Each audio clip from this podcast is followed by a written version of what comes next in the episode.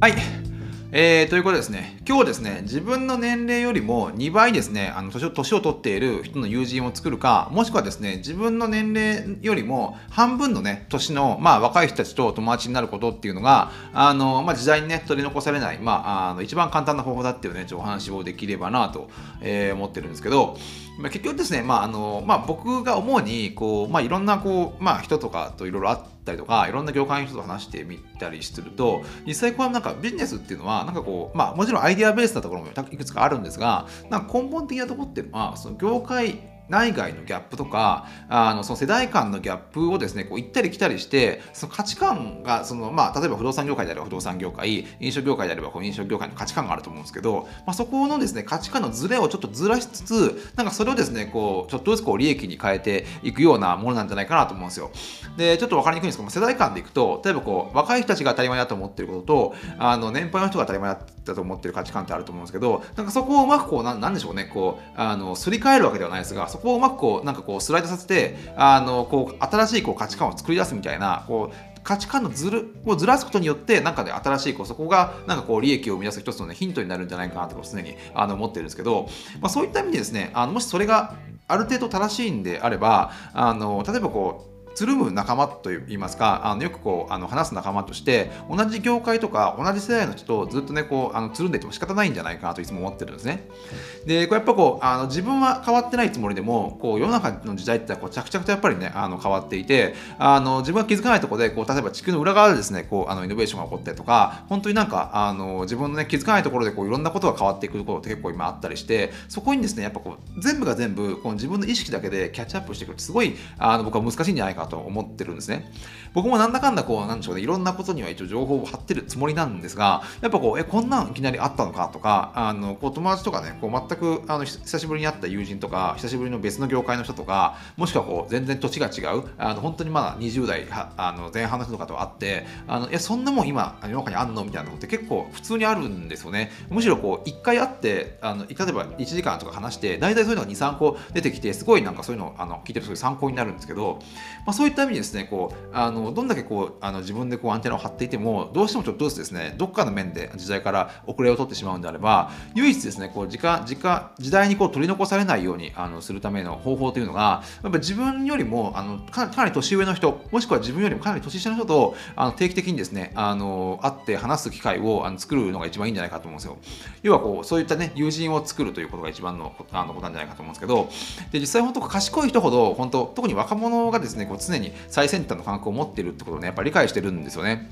で実際そうやってねあの賢いところとか若者の助言を素直に受け止めることによってこう自分がねあのあのビハインドしているその価値観っていうのをやっぱ常にこうキャッチアップしてアップデートしてるんじゃないかと僕はいつも思っていてやっぱどうしてもですねあのこうある程度こう成功してしまった成功してしまった人とか年配の人ってこうやっぱ若者の意見ってやっぱり聞きたがらないというかまだまだこう甘いみたいな感じでなんかこう聞きたがらないところあると思うんですけどやっぱ本当にこう常にこう時代の最先端のものを作り出している人っていうのはやっぱそういった、まあ、意見をですね本当にこう貴重なものとして捉えてあやっぱ聞いてるんですよね、まあ、そういったところは、まあ、ビジネスとか見てもそれよく分かったりするんですけどで実際こう、まあ、今ってこうオンラインで過ごす時間がすごいたくさん増えているっていうのは、まあ、このね、あのコロナ禍でも当たり前のことなんじゃないかなと思うんですが、そういったなんかオンラインで過ごす時間が増えれば増えるほど、あの、なんでしょう、今まであったこうお客さんと、まあ、店員とか、もしくはこう、あのー、情報を発信する、まあ、発信者と、まあ、情報を受信する受信者みたいななんか今までこうしっかりこう区別されていたものがどんどんこうなんか曖昧になってるような気がするんですよね。例えばこうメルカリなんかっていうのは特典型的なんじゃないかと思うんですけど例えばこうメルカリなんか使ってると自分が買う側になることもあれば、まあ、売る側になることも結構普通にあるわけですよ。で今までっていうのはこうやっぱ自分はあくまでこの業界であればあの消費者この業界であれば自分がこうあのビジネスの事業者って形であのしっかり分かれていったところがやっぱ本当にそこが曖昧になってしまって自分が時にはこっち時にはあっちみたいな感じになることが多いと思うんですね。でこうあのウーバーとかエアビーもとか特にそうで実際こう自分があのタクシーの運転手になったりしなかったとしてもお互いこうなんかこうあの乗ったらこうレビューし合うみたいなあのシステムがあることによってこうサービスを提供する側とサービスを提供される側っていうあのこう明確な区別があまりつかなくなってくるんじゃないかと思うんですよ。お互いの価値観をしっかりですねあの一方的にこうじゃああの俺はこう俺はこう思うとかあの私はこう思うみたいな感じでこうエアビーとかでもあの一方的な価値観を落ち着けずにですねこう両サイドの、まあ、価値観をリスペクトあのリスペクトしながらこうやっていくことによってうまくこうなんかねその2つこのエアビーとかウーバーとか成り立ってるんじゃないかと思うんですよ。でまあなんかそういったものがどんどんこうなんかなくなってきてると。なんだけどもこう職場にですねこういざこうあの目を向けてみるとやっぱどうしてもこう上司と部下っていうなんかこう古いか古いというかまあそれが今でも当たり前だと思うんですけど、まあ、そのまあ上司と部下っていうのはこう関係がですね今ずっと残ってしまっているという現実があってで実際ですねまああの特にこうまあ年配の人が持っている過去の成功事例っていうのはやっぱ相対的に見てですね価値観が価値っていうのがやっぱ徐々に下がりつつあると思うんですね。過去に成功した知識とか過去の成功体験談が全く意味がないってことはもちろんないんですけどそれがですね、まあ、徐々に価値が落ちてきている中で、まあ、それをまあ上司っていう立場から、まあ、その部下っていう若者に対して押し付けてしまうっていうのが今の現状なんじゃないかと思うんですよ。でもちろん年上の人があの年下の人に教えるのはもちろんそれは重要なんだけれどもどうしてもやっぱこう一方的になってしまうとあのどうしてもやっぱりですねあのそこに弊害が出てくると。でやっぱ若者も若者でやっぱりですねあのまだ実力はもちろんないかもしれないけど、やっぱ常にこう最先端の価値観をですね、あの持ってるわけですね。例えばこうあの携帯であればもうフリック入力とかは使わずに若者は結構ボイス入力でそのままやっぱ入れることがあの入力すインプットすることが多い多いんじゃないかと思っていて、まあ、そのやっぱ早いんですよね。もしくはこうお風呂に入りながら iPad で資料を編集したりとかもう自転車乗りながらねミーティングをしてもう常にですねこう SNS を毎日あのコンテンツをアップロードしながら、まあ、自分のこうなんか伝えたい価値観とか、まあ、製品のマーケティングを当たり前にしていると。で常にこうあのなんだろうなあの SNS とかフィードバックが来るんで常にこう改善しながらですねこうあの新しいものをもう日々、えー、なんか、えーまあ、1時間単位でこう作っていくような、まあ、そういうのに慣れてきてると。で、まあ、そういったそういうそういったものっていうのはやっぱこうウェブマーケティングの知識ではもちろん当たり前のことなんですけど、やっぱ年配の人っていうのは結構やっぱりそのスピードが遅いっていうことがあって、やっぱそういったところはどんどんね、こう若者から学んでいく必要があるんじゃないかなと、えー、思うんですね。で本当現代の若者こそですねそういったあの変化のあの早い、え、時代にですねあの生き方を適合させようと今してるんじゃないかと思うんでむしろまあねこれからですねもう部下が上司に仕事を教える時代になってもおかしくないんじゃないかなと、え、思うんですよ。やっぱこう YouTube 一つにとってももういきなりこうねスマホで始めてしまう人もいればあのじっくりこうあのなんだろうなあの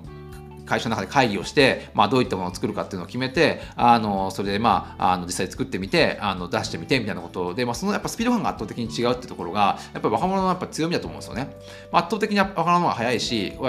出してまあ改善して出して改善していくっていう方がやっぱウェブっていう領域においては圧倒的に強いんじゃないかなと思うんで、まあ、そこはですねもう本当にあのもう部下が上司に教えるような時代になってくるんじゃないかと思うんですよ。でやっぱこうあのやっぱ何回ってこうこうなんだろうな。年配の人がまあいろいろこう権力を持ち持ち続けているってことが、まあ、やっぱねこのねあの日本っていう国がまあこう何十年間もあの発展してこなかった一つの要因なんじゃないかなと思っていてで、まあ、ただですね、まあ、そのちょっと時代をいくつかピックアップしてみるとこう明治維新とかあの終戦直後っていうのはこう20代とか30代の若者が普通に世の中のお金を動かして新しいことをどんどんやっていった時代だったんですね。でそういった時代っていうのは本当にこう、まあ、明治維新であればその、ねあのまあ、大人のその今までこうあの権力を持っていた人っていうのは、まあ、武力的にあの排除されてしまったってこともありますしあの、終戦っていうねあのものを通じて、まあ、あのそのと、えー、戦前仕切っていた、まあ、そういった、まあ、軍軍隊の方とかっていうのは全てこうね、まあ、裁判にかけられて、まあ、いなくなってしまったと、まあ、そういった意味でも若者がやるやらざるを得なかったっていう状況が、まあ、一番大きかったんじゃないかと思うんですけど、まあ、今っていうのは、まあ、そんなねいきなりこう戦争とかにもならないでしょうし、あ、どうしてもやっぱりこうあの過去にですね成功の実績のある、まあ、年配の人が、まあ、まだまだこう会社の上とかに残ってしまっているところが、まあ、一つのですね、まあ、20代30代が、まあ、活躍できない一つの要因なんじゃないかなと思うんですよ。で、まあ、やっぱこうですね、あのまあ、いつの時代も同じことを言うんじゃないかなと思うんですけど、まあ、現代の、ね、若者にはハングリーさがあ足りないっていうことをね、あの結構、まああのまあ、いろんな雑誌とか、まあ、いろんななんかあの年配ののインタビューとかで出てくるんじゃないかと思うんですが、まあ、それまあ、それはもちろんそうなのかもしれないですが、実際もそそれが正しいんであれば、まあ、そのそのハングリー精神を持たない若者をまあ作ったのは、まあ、そうまあなんでしょうねその年配の方たちなんじゃないそうだなと思うんですよね。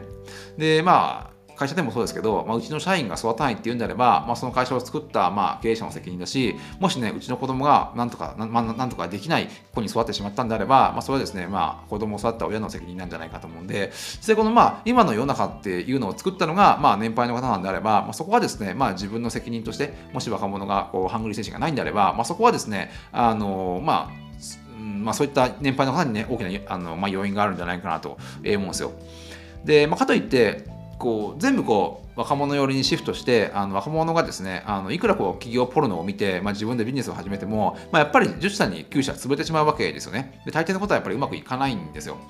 で、まあ、やっぱりこう MBA の取り立ての若者とかってこうやっぱこう頭が切れるんであのビジネスの欠点はこんなあのアイデアは全然通用しないとか、まあ、そういった企業コンサルみたいなのはもちろんできるのかもしれないんだけど実際じゃああの実際自分の実務経験がないからどうやってやったらそのねビジネスをまあ成功させることができるかっていうことはやっぱ分からないんですよね、まあ、そういった意味でこう圧倒的に経験が不足しているところが若者にはもちろんあるんで、まあ、そこはですねやっぱりこうあの経験のあるあの、まあ、年配の方が協力し合いながら進めていくしかないとと思うんですよ。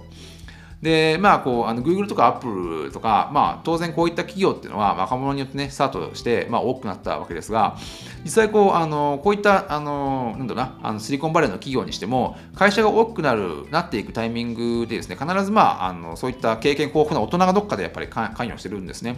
で、まあ、Google とかでも、あの、2人のね、まあ、スタンフォードの学生が始めたあの会社ですが、まあ、多くなる、うなんか途中でですね、まあ、エリック・シュミットっていう、まあ、大人の人が、まあ、社長になって、まあ、そこでですね、まあ、会社っていうのをね、あのしっかりこう基盤のある、あまあ、成長のね、あの基準に乗せて、まあ、今のようになったっていうところもあるんで、まあ、そういった意味でですね、まあ、その、今後はですね、まあ、年配の方の経験とか知識っていうのは、あの必要であることは間違いないと思うんですよ。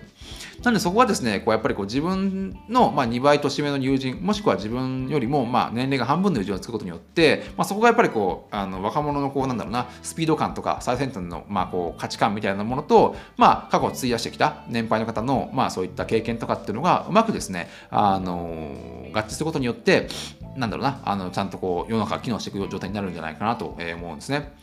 で、まあ、本当にね昭和のおじさんとか、まあ、令和の若者の間にある、まあ、ジェネレーションギャップみたいなジェネレーションギャップみたいなものっていうのは当然あるとは思うんですけどでそんなものはまあ言うてもまだね50年なんだろうなそのそんなになんか100年前の人と会って話すんであれば、それはもちろん辛いのかもしれないんだけども、実際どんだけね、年齢差があったとしても50年ぐらいだと思うんで、まあ、そこはですね、本当にこうなんかイギリス英語と、まあ、あのアメリカ英語の違いみたいなもんで、まあ、慣れてしまえばですね、そんなジェネレーションギャップっていうのは何の問題もないものなんじゃないかなと思うので、まあ、実際ですね、あのできるだけですね、こう自分のとの年齢が離れた友人を持つことによって、まあ、自分がですね、こう時代遅れから、まあ、逃れることができるんじゃないかなと思ってますね。